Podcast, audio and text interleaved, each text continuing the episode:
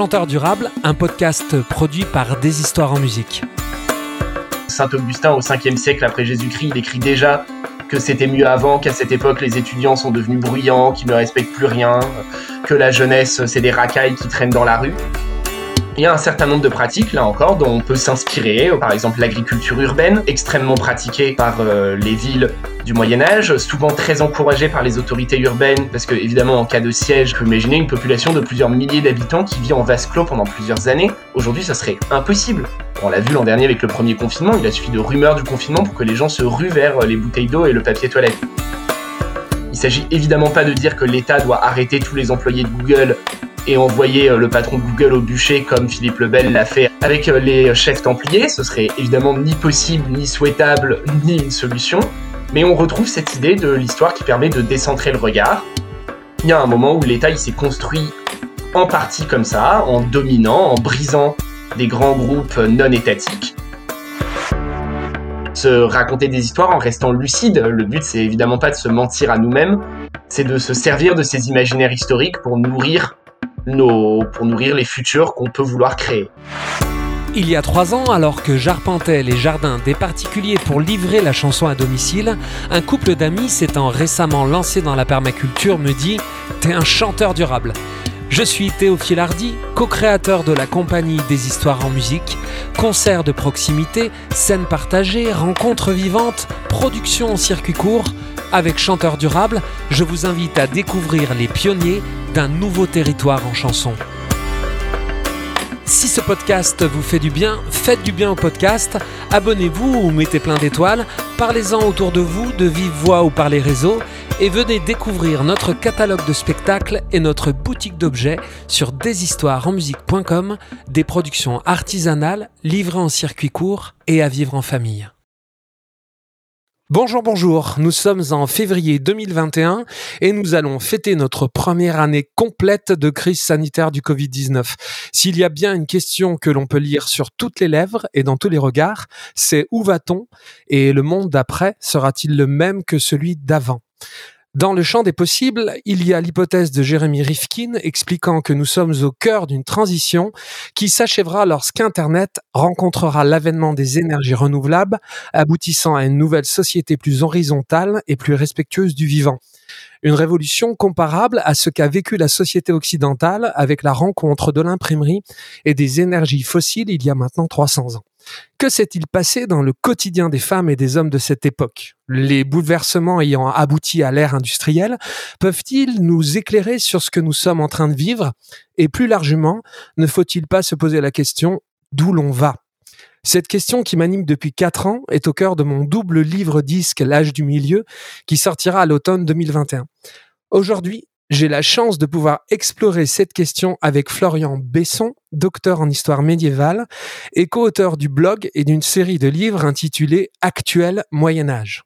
Florian, bonjour. Bonjour. Actuel Moyen Âge, quel euh, super nom de projet. Moi, quand j'ai euh, découvert ça, je crois au travers d'une recherche dans Luminure, euh, j'ai trouvé ce nom ultra percutant. deux termes qui semblent opposé dans la perception populaire, euh, un oxymore percutant qui en dit long sur votre énergie primale. Et ma première question, c'est peux-tu nous dire quand et comment est née cette initiative Actuel Moyen Âge? Euh, Actuel Moyen Âge, c'est un blog de diffusion de la recherche en histoire médiévale euh, tenu collectivement par plusieurs jeunes médiévistes. Il est né en décembre 2015. Ça commence à faire un bon moment maintenant. C'était le temps où on pouvait sortir dans la rue sans masque, ça a l'air d'être dans un passé euh, antique, presque oublié. Et euh, il est né d'une volonté en fait de faire de la diffusion de la recherche en histoire médiévale, d'essayer de, de partager l'actualité de la recherche qui est très dynamique dans ce dans cette période, et puis également d'essayer de, de casser un peu les clichés associés à la période médiévale. Euh, en travaillant sur plusieurs supports, sur plusieurs médias, que ce soit par l'écrit avec un blog, avec des livres, avec des podcasts, avec une présence sur les réseaux sociaux, ce genre de choses. Et est-ce que euh, justement, euh, c'est euh, c'est quand on s'est rencontrés à, distance, on avait votre travail, je dirais d'expert, qui a pour objectif de vulgariser finalement votre votre expertise. comment avez-vous réussi à, à, faire ça en fait? Comment avez-vous réussi avec avec tes collègues à prendre suffisamment de recul pour vous rendre accessible? Est-ce que euh, c'est un travail que vous avez fait entre vous? Est-ce que c'est par la rencontre avec d'autres disciplines? Comment comment avez-vous accompagné ce processus? Les, deux, effectivement, c'est un gros travail. Ça a toujours été un projet collectif, donc les articles, ils ont toujours été écrits à plusieurs mains, relus euh, par euh, plusieurs personnes. Donc il y a eu un gros travail sur euh, la forme, parce qu'effectivement, c'est pas évident de de faire simple, de parler de choses complexes nous on baigne dedans parce que c'est notre travail, donc euh, forcément, et c'est pas évident de vulgariser un certain nombre de concepts au sens noble du terme vulgariser. Donc il y a eu un gros travail sur la forme, et puis après on a eu la chance de pouvoir nourrir cette pratique de rencontre avec plein d'autres vulgarisateurs et vulgarisatrices de talent, que ce soit des youtubeurs, des youtubeuses, des gens qui font des podcasts, des gens qui font du théâtre, des gens comme toi qui portent des projets transmédiatiques, transdisciplinaires. Et je pense que le projet il se nourrit aussi beaucoup de ça en fait, des enthousiasmes des enthousiasmes, des initiatives, des envies des gens qu'on rencontre euh, au fur et à mesure. C'est exactement ce que j'ai ressenti, justement, en, parcourant le site, en parcourant le blog, en parcourant, en parcourant le Facebook. Et euh, si tu veux, ce que je trouve d'intéressant aussi, c'est que euh, de mon de ma fenêtre, moi moi qui suis un artiste, mon approche est inverse, c'est-à-dire que enfin elle est commune mais en partant d'un d'un angle différent. Moi mon objectif en travaillant avec des spécialistes, des chercheurs, c'est d'essayer de rendre mon travail artistique plus crédible, plus ancré dans un dans une réalité euh, historique, dans une réalité technique, parce que moi j'ai une approche à la fois historique sur ce projet euh, qui s'appelle l'âge du milieu, mais aussi sociologique, écologique, voire même urban, urbanistique. Mhm. Et, ce qui m'intéresse, moi, c'est d'aller justement confronter mes intuitions artistiques à euh, des euh, recherches, à de la technicité pour euh, imaginer, pour pour voir jusqu'où c'est crédible si tu veux et en même temps sans s'enfermer dans une réalité puisqu'on est dans une approche je reste dans une approche artistique où je où l'objectif est, est d'aller chercher avant tout quand même l'émotion donc c'était c'est pour ça que c'était intéressant et quand la première fois que je t'envoyais un petit mail, euh, tu as eu la gentillesse euh, justement d'aller un petit peu checker, d'aller chercher et d'aller donner déjà du crédit au, à ce que tu as pu lire un peu rapidement parce que c'était du résumé et en fait c'était déjà une approche très très utile pour moi euh, et c'est exactement ce que je cherchais en, en, venant frapper à ta porte. Et là on va un peu plus loin. Voilà, exactement. Donc là, on va un tout petit peu plus loin. S'accorde. Tu m'accordes une heure pour aller euh, confronter un petit peu cette intuition artistique à, ton expertise. Euh, dans cette période où on perd justement euh, totalement nos repères, est-ce qu'il y a une période du Moyen Âge dont nous pourrions tirer des enseignements? Alors, tirer des enseignements, c'est toujours une formule un peu complexe par rapport à laquelle nous, historiens et historiennes, on essaye de prendre notre distance. Euh, les historiens, les historiennes, on est des scientifiques, on travaille sur le passé pour mieux comprendre le passé. On cherche pas à ériger ah. ce passé en modèle ou en contre-modèle mm. qu'il faudrait soit suivre, soit au contraire pas suivre. Hein, euh, de souvenir, je crois que c'est Paul Valéry qui disait euh, la leçon de l'histoire, c'est que l'histoire n'offre pas de leçon. Et je pense que c'est assez vrai. Il n'y a pas d'enseignement à tirer de l'histoire. Par contre, l'histoire, elle peut nourrir nos réflexions à nous, nos réflexions de citoyens, de citoyennes engagés dans la société, parce que l'histoire, elle offre, elle offre des exemples de la façon dont les sociétés du passé, elles ont fait face à un certain nombre de problématiques, mais c'est pas des enseignements. Tu vois ce que je veux dire, la différence? L'enseignement, c'est très prescriptif, quoi. C'est la figure du prof qui dit euh, voilà comment il faut faire si tu veux réussir ton devoir. L'histoire, elle peut pas et elle doit pas, je pense, avoir ce rôle-là. Donc, c'est un peu vain de chercher dans le Moyen Âge. D'inspiration te, te paraît Inspiration euh, peut-être. Déjà, c'est effectivement un peu mieux. Il y a le côté euh, respirer, euh, prendre son souffle, ce genre de choses, qui est déjà plus ouvert que enseignement. Bon, je dis ça alors qu'en plus je suis prof, alors je devrais pas dire que l'enseignement c'est pas une inspiration, mais il y a une différence qui est assez intéressante. Alors, une inspiration, oui, bien sûr. Là, quand on pense au Covid, on pense forcément tout de suite à la peste noire, à la manière dont les sociétés médiévales elles ont fait face à cette pandémie terrible hein, qui traverse l'Europe et le monde au milieu du XIVe siècle, qui tue un tiers ou peut-être la moitié des sociétés euh, de l'époque. Donc on avait fait l'an dernier, au moment du premier confinement, une série d'articles sur Actuel Moyen Âge pour mettre en parallèle, essayer de faire résonner un peu ce que nous on vivait et euh, la manière dont les médiévaux avaient pensé, réagi par rapport à la peste noire. Donc là, voilà, typiquement, c'est l'un des moments où on peut aller chercher euh, une perspective, un écho dans l'histoire. Et qu'est-ce que justement, quelle avait été leur réaction? Là, Moi, je, donc, euh, je viens de finir ton votre livre Actuel Moyen Âge, premier tome, et si la modernité était ailleurs. Euh, et, et, justement, donc vous parlez de ça. Alors ma, ma question n'était pas innocente. Et euh, donc j'ai deux questions en une. La première chose, vous parlez du fait que le changement climatique avait avait euh, potentiellement eu une euh, une source enfin aurait pu être une des explications. C'est toujours très complexe, hein, on, le sait, mais une des explications à, la en fait au déclenchement de cette peste noire. Et, l'autre question que j'ai pas pu lire dans le livre, c'est comment justement les, les gens ont-ils réagi à l'époque? Alors oui, le changement climatique. Alors effectivement, bon. Le, les recherches sur la peste, c'est un des champs assez dynamiques en ce moment, donc c'est pas mal renouvelé. Donc tout ce que je dis, c'est susceptible d'évoluer, euh, comme tout le reste en histoire, parce que ça bouge. Aujourd'hui, effectivement, on s'accorde à dire que à la fin du XIIIe siècle, il y a un grand changement climatique global. On passe d'un moment où globalement il fait plutôt chaud, c'est ce qu'on appelle hein, le petit optimum médiéval. C'est ce qui a permis hein, la colonisation du Groenland, par exemple, par les Scandinaves. Et à la fin du XIIIe siècle, cette époque, euh, elle prend fin, le climat commence à se refroidir, c'est le début de ce qu'on va appeler le petit âge glaciaire, euh, qui va trouver son apogée dans les hivers euh, très froids du XVIIIe siècle. Et donc ce changement climatique, il entraîne parmi plein plein d'autres conséquences des changements climatiques dans les plaines du, dans les hauts plateaux du Tibet, ce qui pousse les rongeurs des hauts plateaux du Tibet à changer d'habitat, en fait, à descendre plutôt dans les plaines. Et il se trouve que ces rongeurs, ils portent une maladie endémique, la peste, euh, qui du coup à ce moment-là se diffuse. Et comme toujours, le climat, il n'aurait pas d'impact s'il rencontre pas des activités humaines. Et en l'occurrence, ces rongeurs, ils diffusent la maladie parce qu'ils rencontrent l'empire mongol qui a unifié euh, les plaines eurasiatiques, qui permet le déplacement donc beaucoup plus rapide des marchands, des pèlerins, des voyageurs, des soldats, etc. Et ces gens-là, du coup, ils transportent la peste, ce qui permet du coup la diffusion, euh, alors très lente. le Covid, il a fallu quelques semaines pour qu'il fasse le tour du monde. Là, on va parler de plusieurs décennies pour que cette maladie elle euh, se déplace au rythme des hommes et des femmes de l'époque. Euh, mais c'est vrai que c'est assez intéressant. Quoi. On voit, on a beaucoup dit aujourd'hui hein, que le Covid c'était l'une des épidémies liées au changement climatique, à la pression des activités humaines sur les milieux naturels, ce genre de choses. Mais en fait, c'est pas neuf. Quoi. Les grandes épidémies, ça a toujours été une interaction entre le milieu naturel et euh, et nos activités.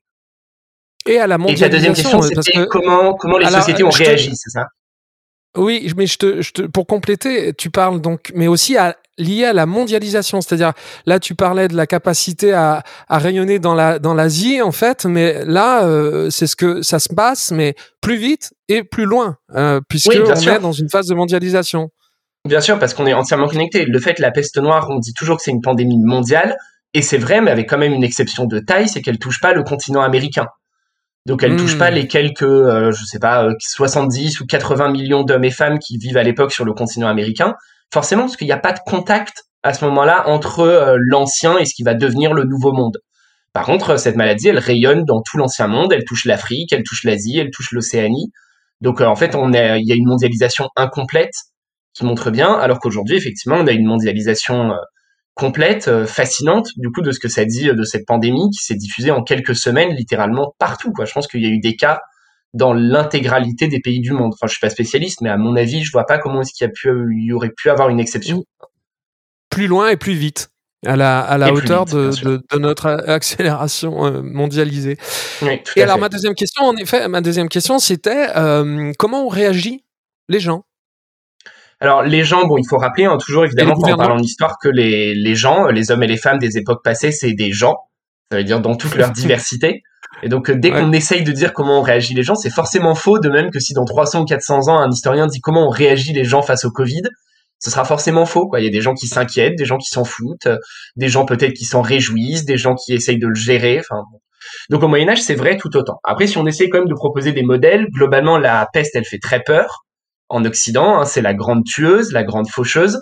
Les taux de mortalité sont hallucinants. Hein, je l'ai dit, euh, peut-être 30, 40, 50% de la population, parfois en quelques semaines. Quand la peste, elle frappe une grande ville, euh, il peut y avoir 30% euh, de la population qui meurt en quelques mois.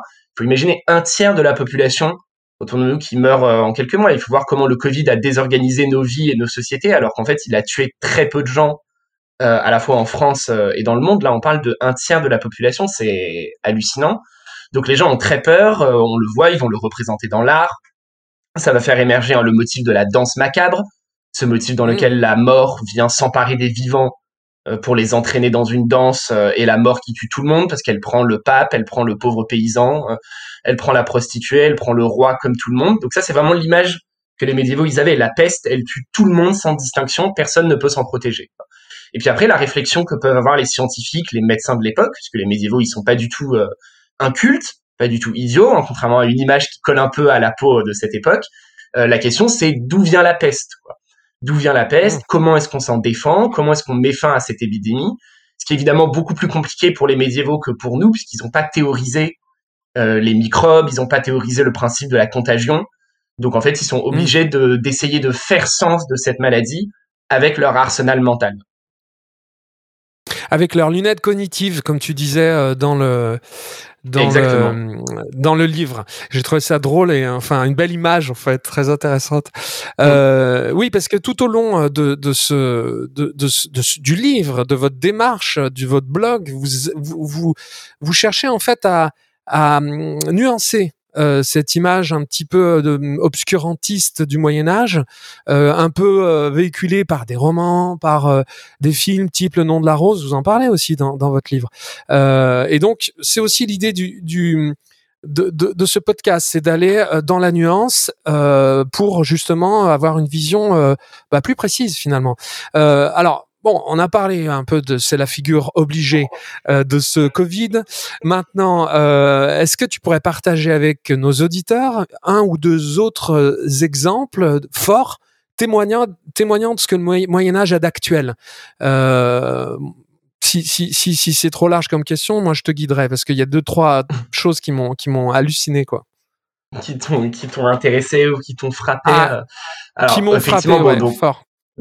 Donc c'est la démarche qu'on a essayé d'adopter avec ce blog, c'est un peu la, la stratégie rhétorique d'essayer de rapprocher deux périodes, que ce soit pour faire voir les points communs, ça c'est utile pour rappeler que le Moyen Âge il est pas si éloigné, mais aussi pour faire voir les différences, parce que les historiens, les historiennes, ils travaillent sur ça, ils travaillent sur les différences, ils travaillent sur le changement euh, qui mène euh, petit à petit d'une période à une autre. Alors qu'est-ce que le Moyen Âge a d'actuel? En fait, c'est vrai que souvent, comme tu dis, dans les films, dans les romans, etc., finalement, il y a une image très figé de la période médiévale. On a l'impression, euh, on regarde Game of Thrones par exemple, qui se passe dans un Moyen Âge un peu fantasmé, on voit que des nobles qui se préoccupent de conquérir le trône. En fait, c'est la seule préoccupation au fil de huit saisons. Et quand on se plonge un peu dans les mhm. sources, on se rend compte que, encore une fois, euh, les gens, même si on n'a pas forcément de sources sur euh, la population vraiment lambda de base, en tout cas c'est plus compliqué, les gens, ils ont des préoccupations tout à fait concrètes.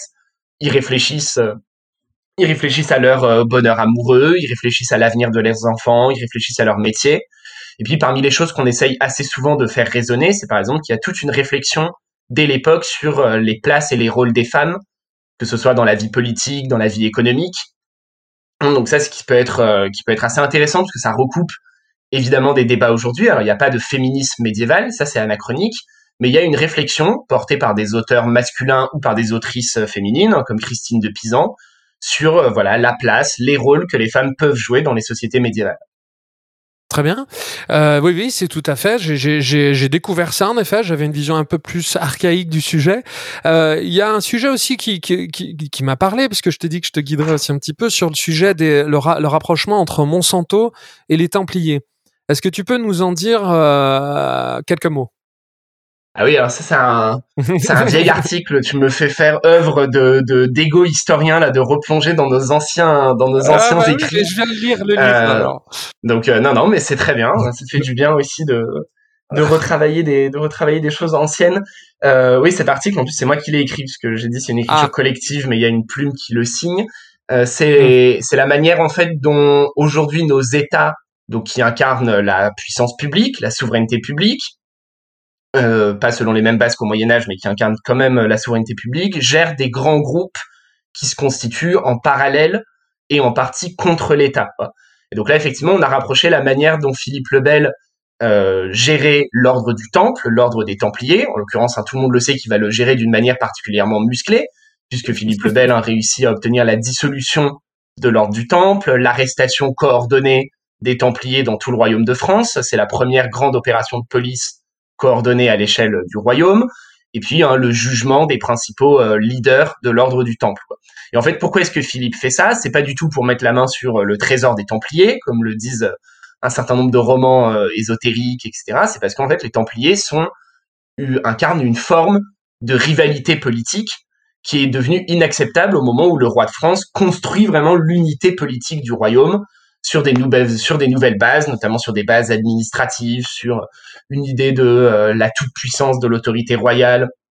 C'est le moment où on affirme de plus en plus que le roi de France est empereur en son royaume, donc il ne reconnaît pas d'autorité supérieure. Il y a aussi tout un travail de Philippe le Bel pour affirmer la royauté face à la papauté, euh, là aussi d'une manière particulièrement euh, musclée, dirons-nous. Et donc la question, c'était de voir au contraire comment nos États d'aujourd'hui essayaient, ou en l'occurrence n'essayaient pas, trop souvent, hein, de gérer la présence de ces grands groupes. Donc il y a quelques années, on avait écrit Philippe Lebel contre Monsanto. Aujourd'hui, on écrivait plutôt Philippe Lebel contre Amazon. Comment est-ce que euh, notre État, pourtant puissant, doté de moyens d'emprise sur la vie des gens dont Philippe Lebel ne pouvait même pas rêver, on le voit avec le Covid, comment cet État n'arrive pas, ne veut pas, ne sait pas euh, imposer euh, l'une des manifestations les plus concrètes de la puissance étatique, à savoir l'impôt, à des grands groupes qui, comme Amazon, Google, Apple, ne payent pas leurs impôts et continuent donc à pratiquer une évasion fiscale d'une manière euh, totalement totalement surprenante, quoi, frappante. Ils engrangent des bénéfices fous tout en défiant les États. Donc ça, c'est assez intéressant en fait. Et encore une fois, là, on voit bien que c'est pas l'histoire qui donne des enseignements, il s'agit évidemment pas de dire que l'État doit arrêter tous les employés de Google et envoyer euh, le patron de Google au bûcher comme Philippe Lebel l'a fait avec euh, avec euh, les chefs templiers. Ce serait évidemment ni possible, ni souhaitable, ni une solution. Mais on retrouve cette idée de l'histoire qui permet de décentrer le regard. Il y a un moment où l'État il s'est construit en partie comme ça, en dominant, en brisant des grands groupes non étatiques. Aujourd'hui, on voit qu'on est dans un autre rapport dans lequel l'État ne peut plus, ne veut plus ne choisit plus de le faire.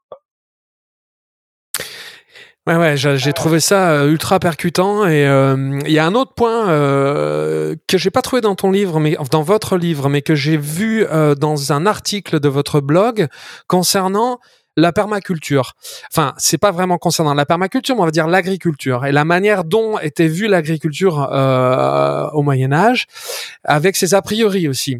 Et euh, moi, ça me touche beaucoup parce que chanteur durable, la ligne directrice de chanteur durable, c'est euh, comment exercer son art d'une manière euh, durable, donc mmh. et avec comme ligne de mire, comme fil directeur, la permaculture avec ce qu'elle comporte de circuits courts, de euh, biodiversité euh, dans les rencontres, euh, de convivialité aussi dans la rencontre avec les gens qui soit produisent, soit viennent acheter les, les, les, produits. et donc, ce que j'ai lu un article où justement on, vous, vous, exploriez un petit peu euh, une espèce de confrontation entre un modèle de agriculture paysanne assez diversifié, assez varié, face à un modèle plus seigneurial de monoculture et que euh, vous expliquez déjà à l'époque à quel point euh, il y avait une résilience plus forte, une adaptabilité justement au changement climatique ou aux problèmes euh, plus ponctuels, je sais pas, de, de, de, pluie diluvienne ou de sécheresse saisonnière, et à quel point le modèle d'agriculture paysanne était plus adapté à l'époque, mais n'a pas forcément justement imposé euh, son modèle euh, avec euh, l'ère industrielle, avec la fin du Moyen Âge. Tu peux m'en dire un peu plus là-dessus? Oui, bah tu l'as déjà, tu l'as déjà bien expliqué. Effectivement, pas mal dit, ouais. Il y, a, y a une tension entre plusieurs modes. il y a une tension entre plusieurs modes agricoles.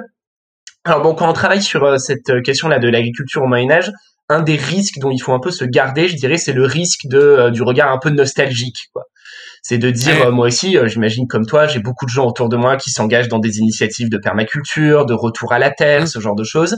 Et assez souvent, il y a un espèce de regard sur le passé comme une époque un peu bénie. Quoi. Alors oui, c'est sûr qu'au Moyen Âge, euh, la quasi-totalité de la population mange bio. Oui, par définition, oui, les engrais de synthèse n'ont pas été inventés. Donc la quasi-totalité de la population mange local. Ben oui, c'est sûr, des céréales, ça c'est pas rentable de les transporter sur plus de quelques dizaines de kilomètres. Donc par définition, on mange local. Alors l'empreinte carbone des hommes et des femmes est forcément beaucoup plus faible que la nôtre. Il n'y a pas de déchets, il n'y a pas de plastique, il n'y a pas d'énergie fossile. Donc c'est assez facile de tomber dans une vision nostalgique. À côté de ça, faut pas oublier qu'il y a aussi une insécurité alimentaire très forte, un hiver un peu trop rude, une pluie un peu trop forte au mauvais moment, et c'est un village entier qui peut connaître la famine. avec une surmortalité tout de suite des plus jeunes, des plus âgés. Donc c'est pas non plus des choses vers lesquelles on veut revenir. euh, c'est pas du tout des choses qui sont souhaitables. Quoi. Le défi de la permaculture, c'est d'essayer de retrouver des choses. Votre votre votre guillemets euh, message n'est pas de, de, de, de, dire que le salut passe par un retour en arrière. C'était c'est évidemment ah une des questions que je voulais te poser. Alors je te laisse je te laisse développer ça, c'est très intéressant. Non, pas du tout. Et c'est pour ça que Emmanuel Macron se trompe totalement. Il fait fausse route hein, quand il se moque des écolos en disant ah là là, vous voulez revenir à la lampe à huile. Quand il les traite d'amiches parce qu'on est opposé au déploiement de la 4G, il se trompe totalement en fait sur les objectifs, euh, sur la rhétorique hein. de, de ces groupes, sur le projet politique qui les sous-tend. Le but, c'est évidemment pas de revenir en arrière, déjà parce que c'est pas possible. L'histoire, elle ne revient pas, et puisque c'est pas souhaitable. Encore une fois, personne ne veut cultiver la terre comme le faisaient les médiévaux euh, qui consistait à travailler euh, de longues heures euh, tout le temps, tous les jours, toute l'année, toute la vie, en espérant chaque année qu'il n'y ait pas une gelée ou un orage de grêle qui viennent réduire à néant le travail. Ça, personne ne veut revenir vers ça. Par contre, c'est vrai qu'effectivement, il y a, comme tu le disais, cette résilience de la polyculture médiévale. Il y a un certain nombre de pratiques, là encore, dont on peut, dont on peut s'inspirer, qu'on pourrait retrouver, par exemple l'agriculture urbaine, hein, extrêmement pratiquée par les villes du Moyen Âge, souvent très encouragé par les autorités urbaines, parce que évidemment en cas de siège, on est très content qu'il y ait euh, des jardins, des potagers, des ruches dans la ville. On cherche à faire en sorte que la ville puisse subsister le plus longtemps possible en vase clos. Et c'est vrai que quand on regarde certains récits de siège, on voit des villes qui sont assiégées pendant plusieurs mois, parfois pendant plusieurs années. Il faut imaginer une population de plusieurs milliers d'habitants qui vit en vase clos pendant plusieurs années. Aujourd'hui, ça serait impossible. Alors, on ne peut pas trouver une ville en France qui pourrait survivre, mais je parle même pas de quelques années, mais je pense même de un mois. En fermant une ville pendant un mois, je pense que ce serait des scènes de, chaos. on l'a vu l'an dernier avec le premier confinement, il a suffi de rumeurs du confinement pour que les gens se ruent vers les bouteilles d'eau et le papier toilette. Donc là, il y a effectivement peut-être des choses dont on pourrait s'inspirer pour remettre cette agriculture urbaine au premier plan, pour retravailler sur la culture des communs. On sait hein, que la fin du mmh. Moyen Âge, elle s'accompagne notamment en Angleterre de ce qu'on appelle le mouvement des enclosures, le moment où les seigneurs et le roi euh, ferment les champs, les terres qui étaient exploitées en commun, privatisent, s'approprient un certain nombre de ressources qui jusqu'à là étaient euh, tenues, exercées en commun. Là aussi, il y a peut-être des choses hein, auxquelles il faut réfléchir, auxquelles il faut s'inspirer à nouveau. Euh, voilà, les hommes et les femmes du Moyen Âge, travaillaient avec un lavoir pour tout le village qui faisait le linge de tout le village. Aujourd'hui, on a tous et toutes des machines à laver individuelles dans nos appartements qui servent deux fois par semaine, qui occupent un espace euh, volumétrique non négligeable, qui ont une empreinte carbone non négligeable. Est-ce que c'est utile? Est-ce qu'on pourrait pas fonctionner avec des machines à laver communes en s'inspirant d'une pratique euh, des hommes et des femmes du Moyen Âge? Et si on va par là, on pourrait réfléchir à pluraliser, à mettre en commun plein de choses comme ça. Et donc ça, effectivement, euh, typiquement, cette gestion en commun pratiquée par les sociétés médiévales, qui encore une fois le faisaient pas par choix, sinon par définition elles n'auraient pas arrêté de le faire, elles le faisaient parce qu'elles étaient contraintes, les gens, ils ont été euh, ravis euh, d'avoir les machines à laver individuelles quand elles s'est arrivée. Ça n'a pas été imposé par l'État. Donc, c'est peut-être des choses qu'il faut déconstruire aussi pour réussir à réinjecter du choix, du volontariat en disant moi j'accepte de me priver d'objets individuels pour une forme de bien commun. Oui, et puis et puis ce qui euh, ce qui est différent, c'est que peut-être justement qu'avec nos outils modernes, on peut euh, organiser euh, peut-être ce commun de manière plus fluide, de manière plus euh, efficace, et finalement trouver le meilleur de ce de cet état d'esprit en choisissant, en plus comme tu le dis, très important, et euh, le meilleur de ce que notre euh, progrès technologique nous a apporté. Nous, on appelle ça euh, chez des histoires en musique le Madhyamaka. C'est une sorte de voix du milieu, tu vois. C'est une manière aussi de nuancer et d'aller chercher ce que chaque époque apporte de, de, de fort. J'aimerais qu'on parle maintenant de tu sais, donc ça, ce, ce, ce podcast s'appelle Chanteur durable. Et moi, en tant que chanteur durable, livrant la chanson à domicile depuis maintenant plus de dix ans, euh, j'ai parfois le sentiment d'être un troubadour 2.0.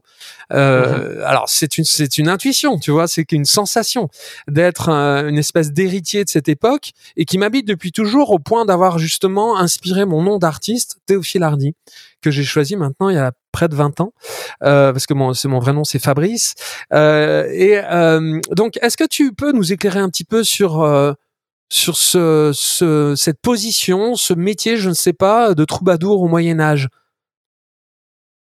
Il, y a eu, pas mal de recherches, hein, pas mal de travaux dessus. C'est des choses qui sont relativement bien connues. en fait, c'est toujours un peu biaisé puisque la plupart de nos sources, elles parlent de pratiques nobiliaires, de pratiques aristocratiques.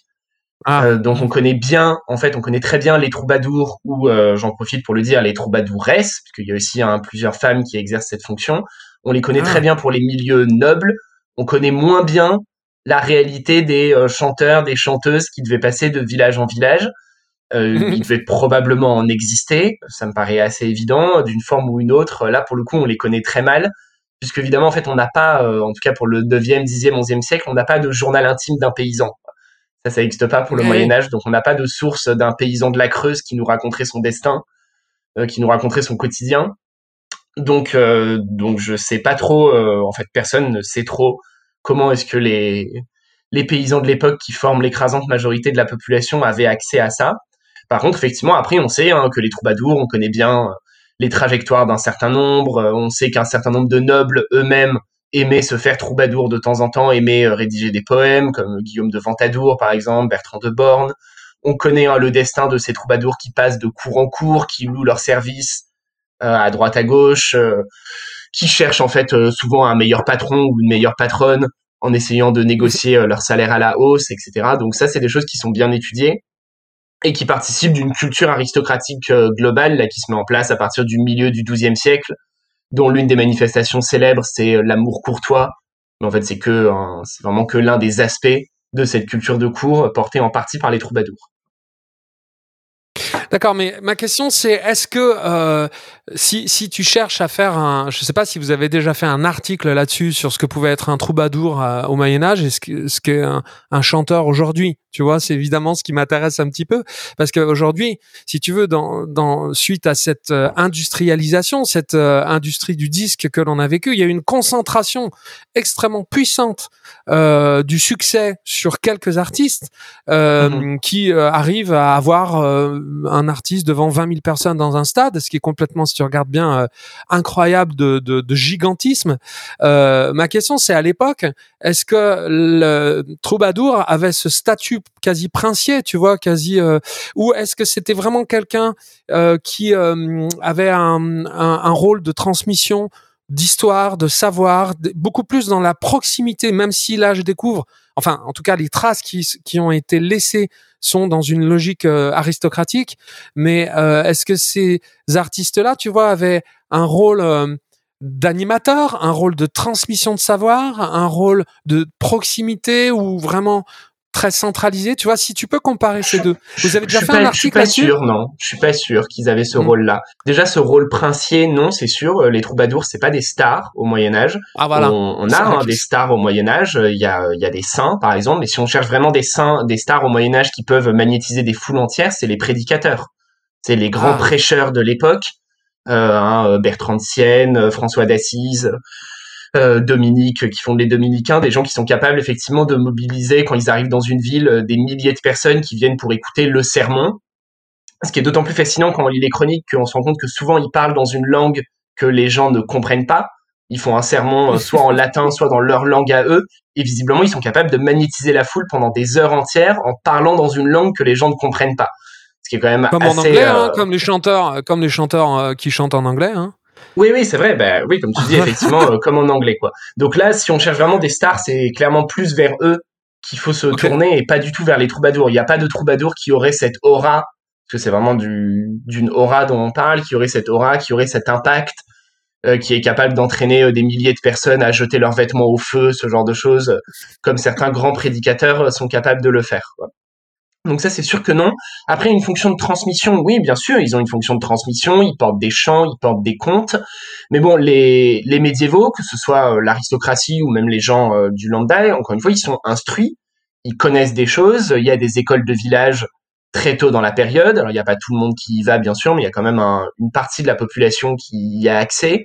Donc, je suis pas sûr que la fonction première des troubadours, c'était d'apprendre des choses. Je pense que quand un troubadour, il arrive dans une cour et qu'il chante euh, la chanson de Roland, la chanson de Galade, euh, le lait de Perceval ou ce genre de choses, je pense que son public connaît très très bien son texte, en fait.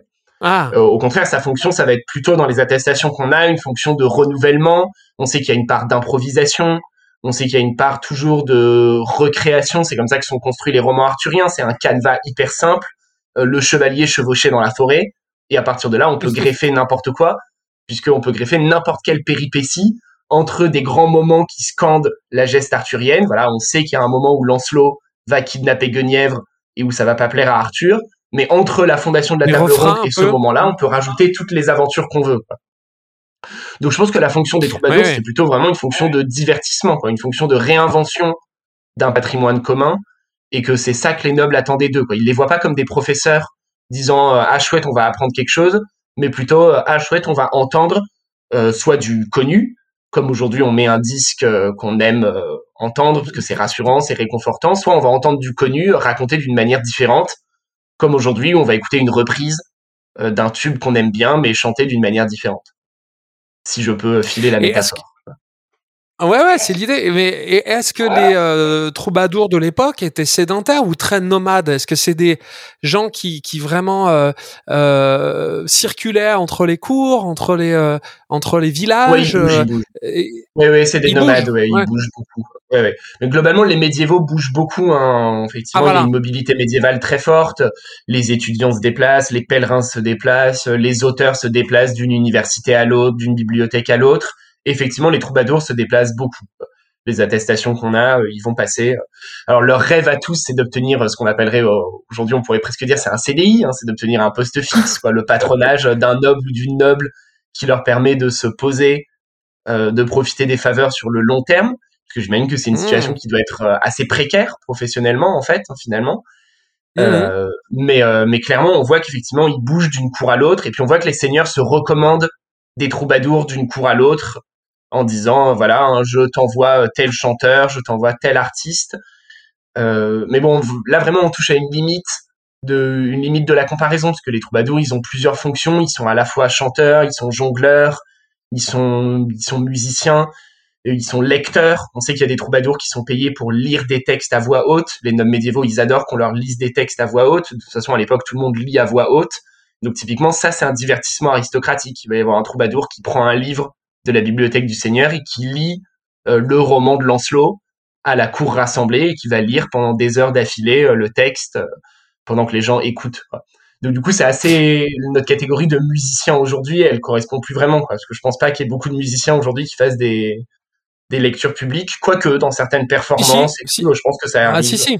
Alors justement, justement, c'est au contraire la métaphore file toujours parce que et, plus que jamais parce que là, là, je suis dans plus dans mon domaine, donc je peux en témoigner. Mais bien sûr, ce qui est ce qui est l'énorme phénomène qu'il y a aujourd'hui en chanson, c'est que on, on s'oriente vers une multidisciplinarité. Je sais pas si ça se dit, mais que bah, par exemple nous, oui, nous par exemple, tu vois notre tout se dit, voilà.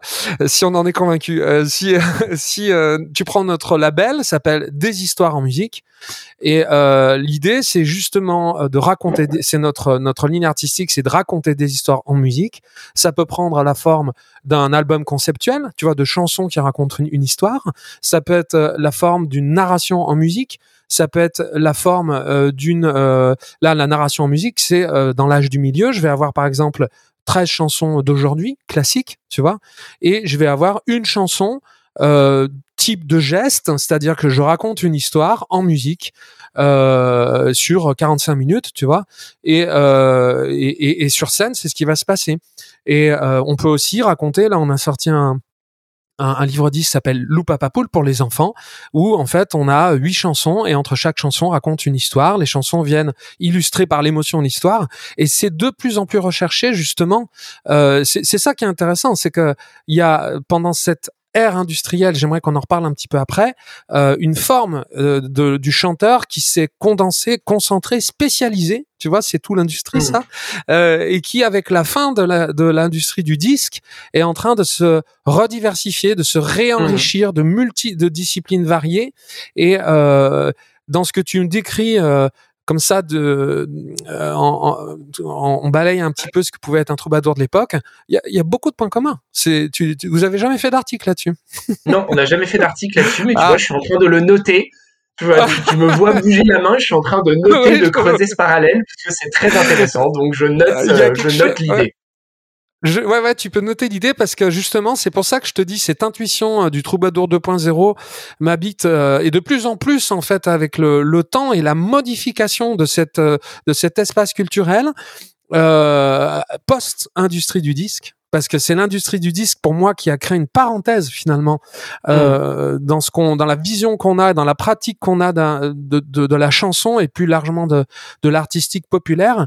Et, euh, et, et, et, donc oui, oui c'est, c'est, c'est de plus en plus en train de, de évidemment, je ne passe euh, mon temps qu'à parler que de ça dans Chanteur durable, avec euh, des gens, euh, des artistes, euh, des gens de l'industrie, des gens de la, des tourneurs, des salles de concert, tu vois, et, et on va vers ça. Mmh. Donc c'est c'est intéressant. c'est très intéressant. J'ai noté. Ouais ouais. justement cette cette industrie, cette, ère industrielle, en fait, on a on a on a l'impression que ce que ce Moyen Âge a d'actuel euh, a été un peu perdu pendant l'ère industrielle. Euh, tu vois, il y a un moment où tu parles des moines qui, euh, enfin, où vous parlez dans, le, dans le dans le livre des moines qui en fait ont presque inventé l'économie partagée. En, en, en, fait en diffusant les livres et en essayant euh, justement de avec leur culture justement de de, de de ne pas thésauriser de, de pauvreté, de, de favoriser l'usage à la propriété. Aussi, j'avais lu, euh, j'ai lu aussi, j'ai noté euh, l'émancipation par le savoir, qui était incarné mhm. par Marco Polo, qui était un, un seigneur euh, de, de, la maîtrise des langues et des cultures, un espèce, comme on dit, un, traducteur, comme on dit, un interprète, un interprète. et que c'était pour ses qualités d'interprète qu'il avait acquis ces lettres de noblesse symbolique. Euh, enfin, il y a, y a, plein de choses que je note et je, je suis pas exhaustif, mais euh, qui donnent la sensation qu'avec euh, l'ère industrielle, euh, en fait, on a on a euh, perdu un petit peu cette actualité et euh, que si l'on accepte évidemment le progrès technique, on a la sensation que c'est peut-être cette ère industrielle qui est une ère d'obscurantisme. Si tu vois si tu prends comme ça les guerres mondiales, la perte de sens, les crises à répétition, l'individualisme, l'écocide, euh, enfin il y a quand même une somme de choses complètement hallucinantes euh, de, de, de, de, ouais d'heures sombres, tu vois. Euh, bien sûr. Et j'accepte le progrès technique, hein, parce que bien entendu, le, confort, la machine à laver, enfin bon, euh, et bien sûr une forme aussi d'éducation, de pauvreté qui a reculé. Il y a plein de choses. Hein, on est dans la nuance. Comment tu vois ça? Est-ce que comment tu vois cette terre industrielle justement? Euh, Et Alors, effectivement, quand je... Ouais. Tu as raison de dire que c'est important de faire des nuances. C'est important de rappeler que les mmh. historiens et historiennes ils classent pas les périodes. Euh, notre but c'est pas de dire mmh. que telle période elle est plus sombre ou plus violente qu'une autre. C'est tout simplement pas un raisonnement historique. Ce qui fait que c'est pas non plus intéressant de se demander si c'était mieux avant. C'est pas non plus un raisonnement historique. Surtout que pour le coup, dès qu'on fait de l'histoire, on trouve des sources qui disent que c'était mieux avant. Hein. Saint Augustin au 5e siècle après Jésus-Christ, il écrit déjà que c'était mieux avant, qu'à cette époque les étudiants sont devenus bruyants, qu'ils ne respectent plus rien, que la jeunesse c'est des racailles qui traînent dans la rue, donc on est au 5e siècle après Jésus-Christ, donc c'est un motif qui est vieux. Euh, par contre, c'est sûr que ça c'est des choses qu'on dit assez souvent quand les gens disent ah le Moyen Âge c'était quand même une période affreusement violente. On dit euh, oui parce que notre époque ne l'est pas. Notre époque n'est pas violente avec comme tu dis les guerres mondiales, les génocides, mm. les euh, un ensemble de violences d'un degré euh, d'un degré fou avec le chômage, avec l'individualisme, avec les personnes âgées qui meurent seules dans les euh, EHPAD, etc. Comme si notre époque n'était pas violente. Là, il y a vraiment quelque chose de la conjuration. On rejette dans le Moyen Âge un ensemble de choses qui appartiennent à notre époque, voire même on l'invente.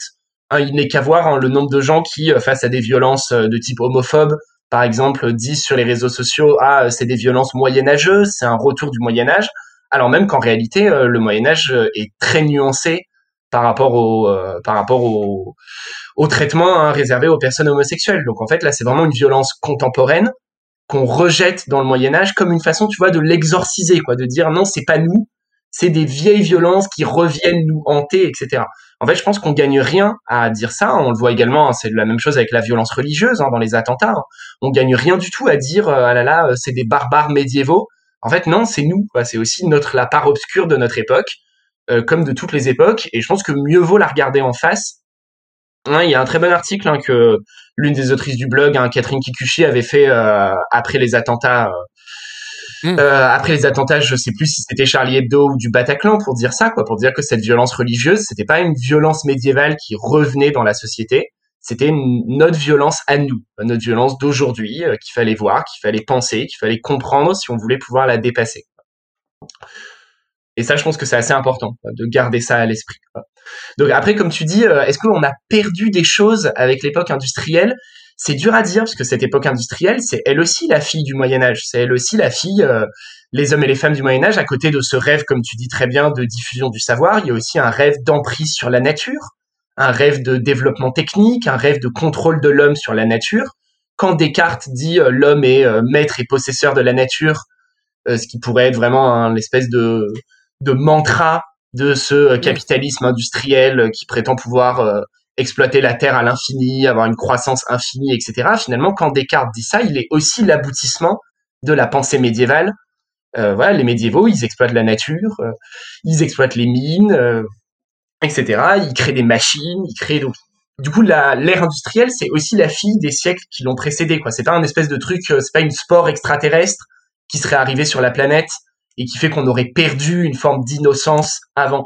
Ça aussi, tu vois, je pense que c'est l'un des mythes historique qu'on aime se raconter quoi. Avant les choses étaient simples, avant euh, c'était on était plus innocent, avant euh, les couleurs étaient plus belles, les oiseaux chantaient dans les champs et puis boum catastrophe, il y a eu la machine à vapeur. En fait la machine à vapeur elle est pas sortie de nulle part. Derrière il y a des siècles de réflexion, d'expérimentation, de volonté de construire ce genre de machine. Oui mais alors, je, suis tout à fait d'accord avec tout ce que tu as dit et j'adore justement l'approche nuancée.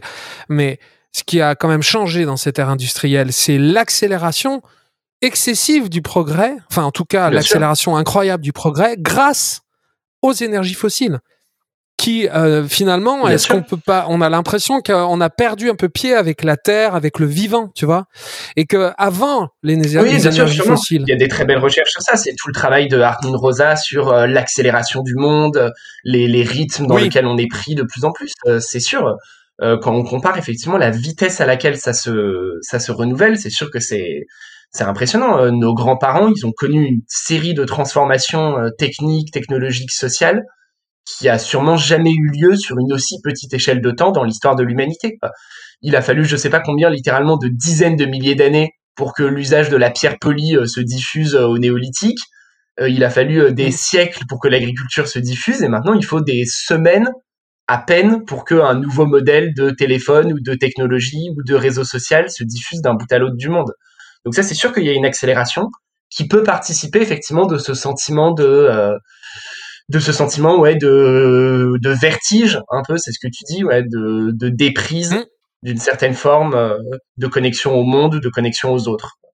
Ça, c'est évident. Oui, oui, et puis, et puis, alors justement, peut-être que c'est pour ça que j'utilisais le terme de parenthèse, parce que comme nous arrivons au, bout des énergies fossiles et que finalement euh, l'avenir semble être les énergies renouvelables, euh, ça va forcément nous demander de, finalement d'avancer à nouveau au rythme de la nature et euh, cette symbiose nécessaire avec euh, le vivant, ça va aussi demander de faire communauté. Je l'ai lu dans votre, dans votre livre aussi, ça, à un moment, vous en parlez, en parlant de Venise, justement, à quel point l'environnement avait en fait euh, créé des, des, tendances politiques, en fait.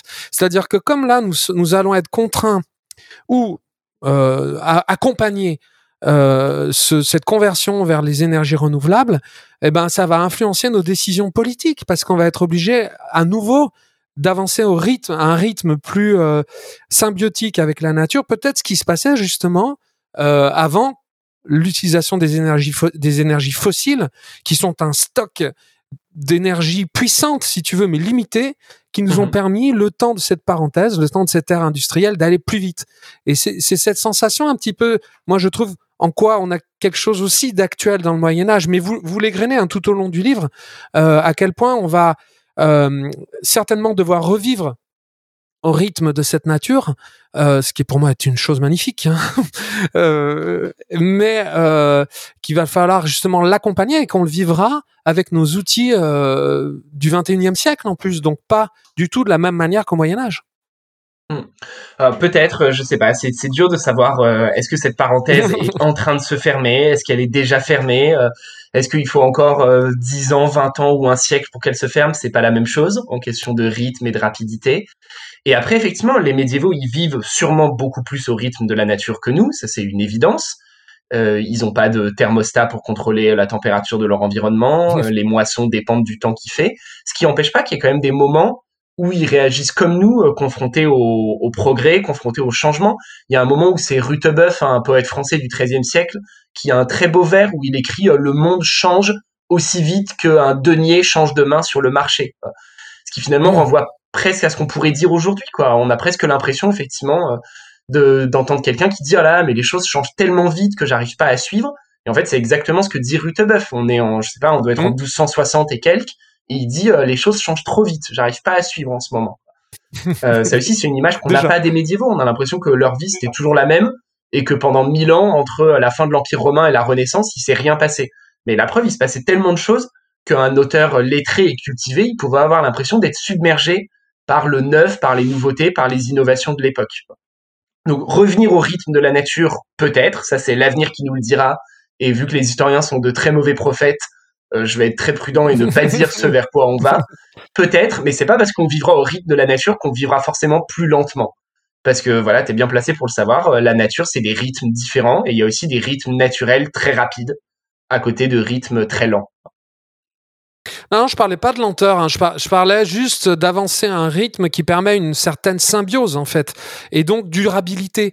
Parce que on voit bien que ce cette déconnexion qu'on a eue avec le rythme de la nature grâce aux énergies fossiles euh, nous a nous a nous, nous, nous met dans des situations très très complexes en fait, parce que on, on, on se rend compte finalement un peu à retard euh, des conséquences de nos actes, parce que justement tout ce que l'on peut faire la vitesse à laquelle on avance nous empêche de voir les conséquences, si tu veux, directes, ou en tout cas, euh, euh, ouais, ou alors il y a aussi une, une, part de déni. Mais ce que je veux dire, c'est que voir avec cette possibilité d'aller aussi vite, c'est un choix.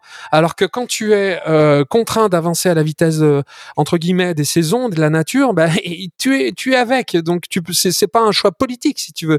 C'est pour ça, c'est ce que vous dites dans dans dans votre euh, article sur Venise où vous expliquez que Venise a des contraintes, euh, beaucoup de densité, euh, construit sur l'eau, et que ces contraintes de la nature en fait ont euh, induit des tendances politiques euh, de, je, je, crois que tu disais sur la circulation que c'est devenu une ville pédestre, enfin de piétons. Oui, les chevaux euh. sont interdits à Venise parce que c'est pas possible. Effectivement, les rues sont trop étroites, on peut pas se permettre cette pollution urbaine que représente le cheval.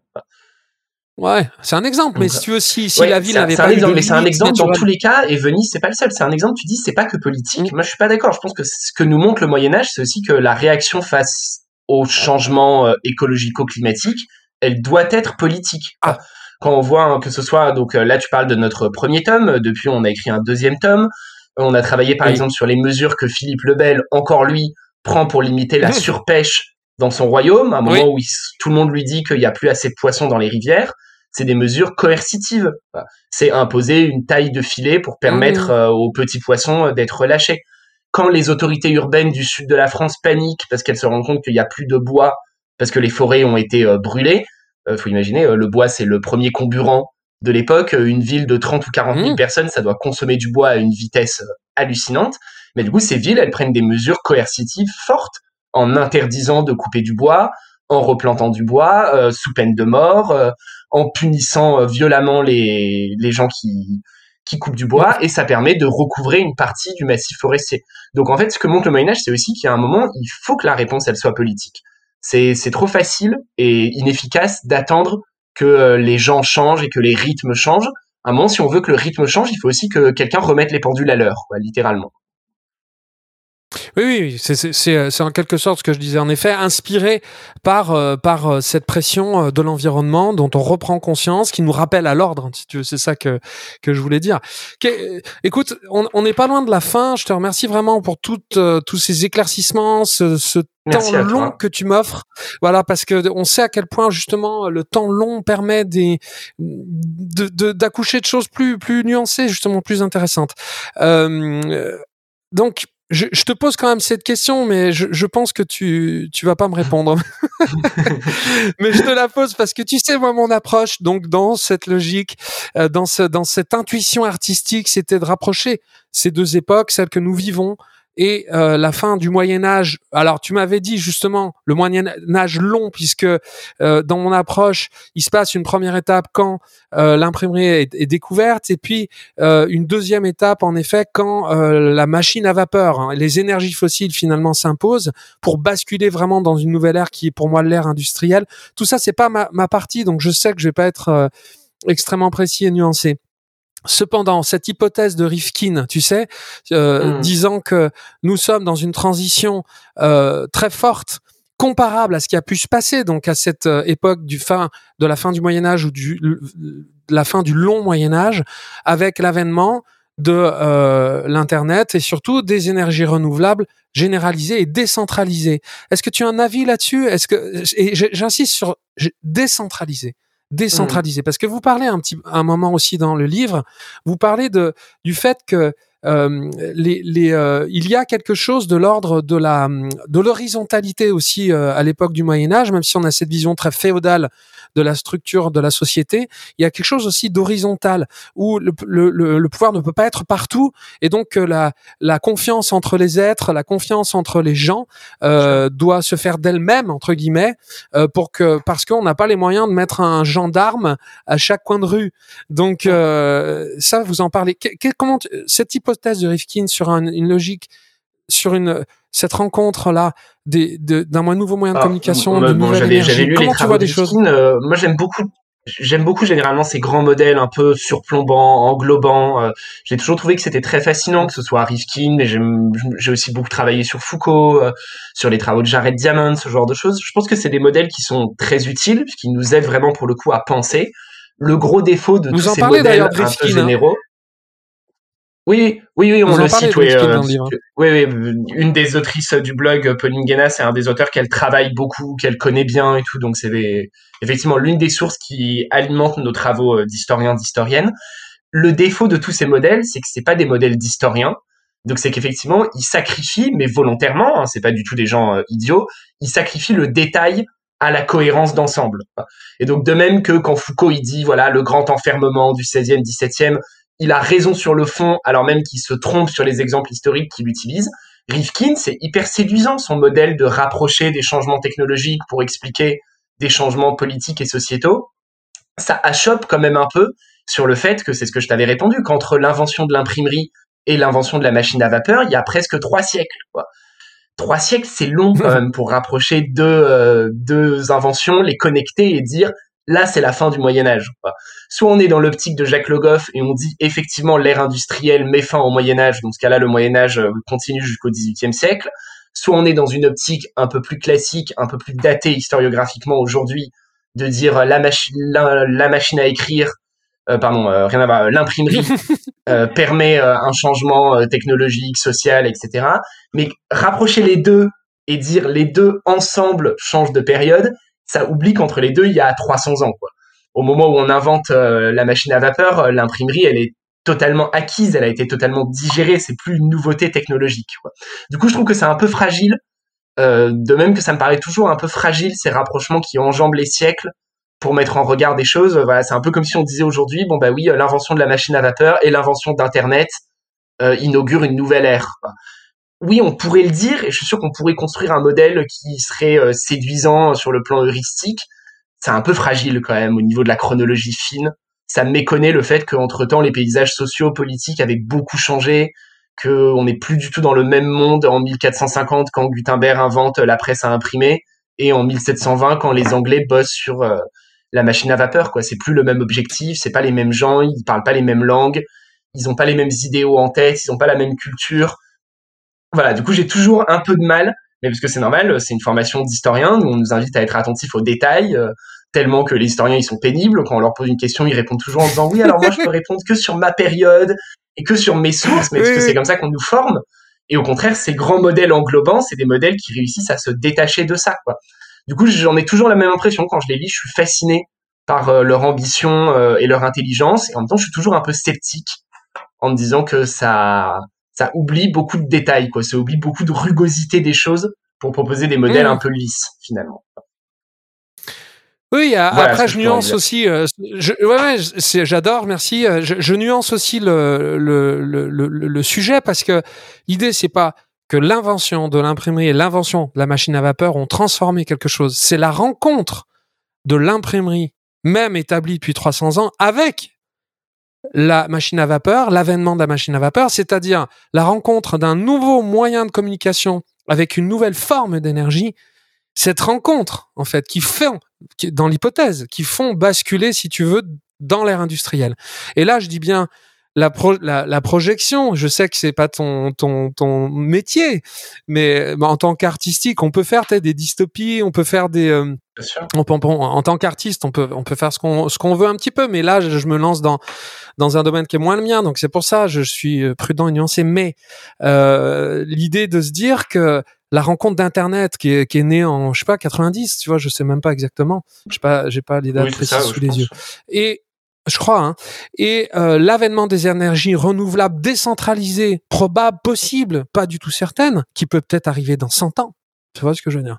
Mais l'idée, c'est ça, c'est que ça soit pas forcément concomitant euh, en même temps, euh, mais, mais que par contre, la rencontre de ce nouveau moyen de communication avec cette nouvelle forme d'énergie crée une circulation euh, de, l'information et des corps et des corps et, et, et, donc qui, qui, crée un bouleversement dans la société.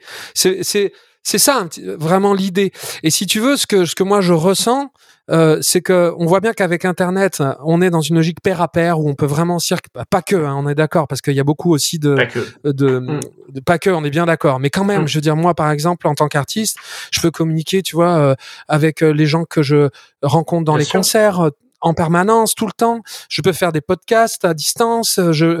Donc, il y a quand même une, une, une, une nouvelle façon d'entrer en communication très puissante qui change quand même toutes nos habitudes et qui a changé l'industrie du disque de, du tout au tout. Alors là, pour le coup, dans l'industrie du disque, on y est, quoi. Mais mmh. on est toujours avec des énergies centralisées qui viennent d'Arabie Saoudite, qui viennent de Russie, qui viennent, qui font que finalement cette sensation euh, de transversalité, elle reste quand même gravement pondérée par le fait que ben, face à nous, euh, si on veut rouler, euh, il faut quand même aller frapper à la porte de l'Arabie Saoudite, il faut il faut être sympa avec les Russes, tu vois. Et donc, mmh. je trouve que c'est intuitivement pas idiot de se dire que le jour où on pourra produire tout ce dont on a besoin, moi j'habite à Genasse, près de Lyon, euh, à Genasse ou dans les communes environnantes qui a une espèce d'internet de l'énergie euh, cumulé, associé à un internet de l'information, il y, il y, aura quand même une espèce de décentralisation, une puissance de décentralisation, tu vois, de mouvement d'émancipation euh, pas individuel justement, à un niveau peut-être plus de commune. Tu vois, comme tu en parlais un, beaucoup, on vous en parlait pas mal aussi dans le livre de ça. Sûrement, euh, sûrement, peut-être, euh, j'espère. Tu vois, ce que c'était, je voulais te le te livrer un peu mieux, quoi, et livrer à nos auditeurs aussi. Et du coup, dans ce cas-là, on voit là aussi que le, le, parallèle, du coup, il est un peu, il est un peu fragile parce que pour le coup, la machine, décidément, ça fait deux fois que je confonds machine à écrire et imprimerie. La l'imprimerie, elle permet une diffusion des savoirs plus horizontaux c'est bien l'un des aspects du mouvement des Lumières au XVIIIe siècle. C'est on imprime des milliers de pamphlets et de caricatures, on inonde le royaume, alors qu'au contraire, la machine à vapeur, elle, elle va introduire une forme de concentration, de verticalisation du travail, euh, une nouvelle discipline, une nouvelle. Et dès que les auteurs visitent les premières usines de la fin du XVIIIe siècle, c'est bien ça qu'ils disent. C'est les corps à la tâche, les hommes devenus machines, etc. Donc là, plutôt, on pourrait plutôt distinguer les deux entre une évolution qui allait vers une forme d'horizontalité euh, et de fluidité dans la communication d'information, même s'il y avait beaucoup de verticalité, et au contraire une invention qui a induit, favorisé une concentration et qui a permis l'émergence de euh, grands patrons industriels qui étaient dotés d'une puissance et d'une richesse euh, inédite, là pour le coup je pense dans l'histoire de l'humanité, anticipant les grands groupes d'aujourd'hui. Donc je pense que... Complètement. Et aujourd'hui c'est un peu pareil, en fait c'est pas facile de savoir ce que ça va donner ces choses-là. quoi. Parce que comme tu dis, à côté de ça, effectivement, le net, c'est un formidable réservoir de possibles et d'horizontalité, mais le net, il reste dominé par trois, quatre géants du numérique qui sont des puissances euh, verticales, hyper verticales. Alors même que c'est mm. un outil horizontal. Et mine de rien, l'énergie locale décentralisée, ben, c'est pas impossible que ce soit pareil.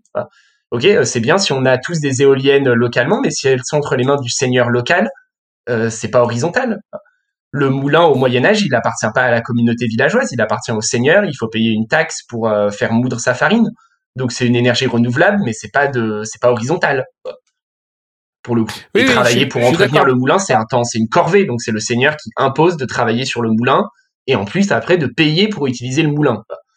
Donc euh, du coup, je pense qu'il faut être prudent sur euh, les rapprochements, euh, sur l'anticipation de l'avenir. Ce que tu décris, c'est un avenir possible qui me paraît du coup moi désirable, mais là en tant que citoyen, pas en tant qu'historien, euh, mais c'est pas le seul possible, je pense. Bien sûr, non mais c'est sûr. Mais en tout cas, c'est important d'imaginer des histoires euh, qui nous qui nous projettent sur des futurs souhaitables. À un moment, vous l'expliquez aussi dans votre livre où euh, vous parlez de la Louve euh, de, de qui, a été euh, pour pour incarner la, la la création de Rome en fait, qui a été euh, tu, vois l'article dont je parle, qui a été en fait euh, changé euh, à un moment donné. En fait, elle était seule et on y a ajouté pour pouvoir raconter une nouvelle histoire. En fait, tu peux me parler un tout petit peu de ça c'est de souvenir, je crois que c'est la conclusion effectivement du premier article, quoi, qui rappelle que mmh. les médiévaux comme nous, ils n'ont pas arrêté de se réapproprier leur histoire, de se réinventer mmh. leur histoire, de réécrire l'histoire romaine, euh, ce qui doit pas nous mener à des visions complotistes du type ah mon dieu on peut se fier à rien, tout est toujours réécrit. En fait, euh, les sociétés humaines, elles ont toujours fait ça, de réinterpréter mmh. leur passé, de relire leur passé, de poser des nouvelles questions sur leur passé. Euh, quand au XIIe siècle, les communes italiennes, elles créent les premières communes, donc les premières formes de gouvernement républicain, elles redécouvrent la République romaine et elles relisent Cicéron, elles essayent de retravailler ça. Quoi. Quand au XVe siècle, les princes italiens, ils recréent euh, des cités-États très verticales, bah, sans surprise, ils redécouvrent César et Auguste et ils essayent de retravailler ça et de se poser en nouvel Auguste et les princes de la Renaissance, ils se nourrissent de cet imaginaire. Quoi. Et donc là où je suis tout à fait d'accord avec toi, c'est quand tu dis c'est important de se raconter des histoires, c'est vrai, et de le faire avec euh, la formidable ambiguïté qu'il y a dans cette phrase, de se raconter des histoires comme on se les raconte quand on est enfant, euh, mais aussi de se raconter des histoires en restant lucide. Le but, c'est évidemment pas de se mentir à nous-mêmes, c'est de se servir de ces imaginaires historiques pour nourrir nos, pour nourrir les futurs qu'on peut vouloir créer. Bah, tu viens de résumer mon, mon projet art, artistique du moment. Eh ben, Merci Florian. parfait, parfait. Je garde cette phrase. Euh, écoute, euh, voilà, je te, je te remercie. J'aimerais que tu, tu, quelle est l'actualité d'actuel Moyen Âge alors, je, je rappelle euh... quand même à nos auditeurs, je, je, rappelle à nos auditeurs donc le blog. Alors, si tu peux nous dire le blog, le site, les livres. Alors, Actuel Moyen Âge, c'est un blog, donc Actuel Moyen-Âge, c'est un blog hein, que vous trouvez euh, facilement sur Internet. On publie un article toutes les semaines, tous les jeudis, depuis euh, cinq ans maintenant. On est présent sur les réseaux sociaux, évidemment, Facebook, Twitter, Instagram. Euh, et en ce moment, l'actualité d'Actuel Moyen-Âge, on cherche toujours à renouveler nos formats. Alors, on avait une année normalement euh, prévue avec plein de conférences et d'interventions en vrai, et puis il y a eu le Covid qui est venu pour nous dire que ce serait pas tout de suite. Donc, on cherche à renouveler nos formats. En ce moment, par exemple, on commence une nouvelle chronique plus littéraire rédigé par euh, des jeunes chercheurs, des jeunes chercheuses en littérature médiévale qui vont essayer de, de travailler un peu sur les textes de la période. Euh, on continue également une forme de veille sur les usages politiques, médiatiques de la période médiévale. Donc en ce moment, on s'est lancé dans une longue chronique un peu filée de l'émission euh, La belle histoire de France de Franck Ferrand sur CNews pour essayer d'interroger, d'analyser, de critiquer cette émission. Voilà, et puis à côté de ça, ben, on a toujours une présence dans pas mal de projets, un peu à droite à gauche. Donc on est là. C'était Chanteur Durable. Si ce podcast vous fait du bien, faites du bien au podcast, abonnez-vous ou mettez plein d'étoiles, parlez-en autour de vous, de vive voix ou par les réseaux, et venez découvrir notre catalogue de spectacles et notre boutique d'objets sur deshistoiresenmusique.com, des productions artisanales livrées en circuit court et à vivre en famille.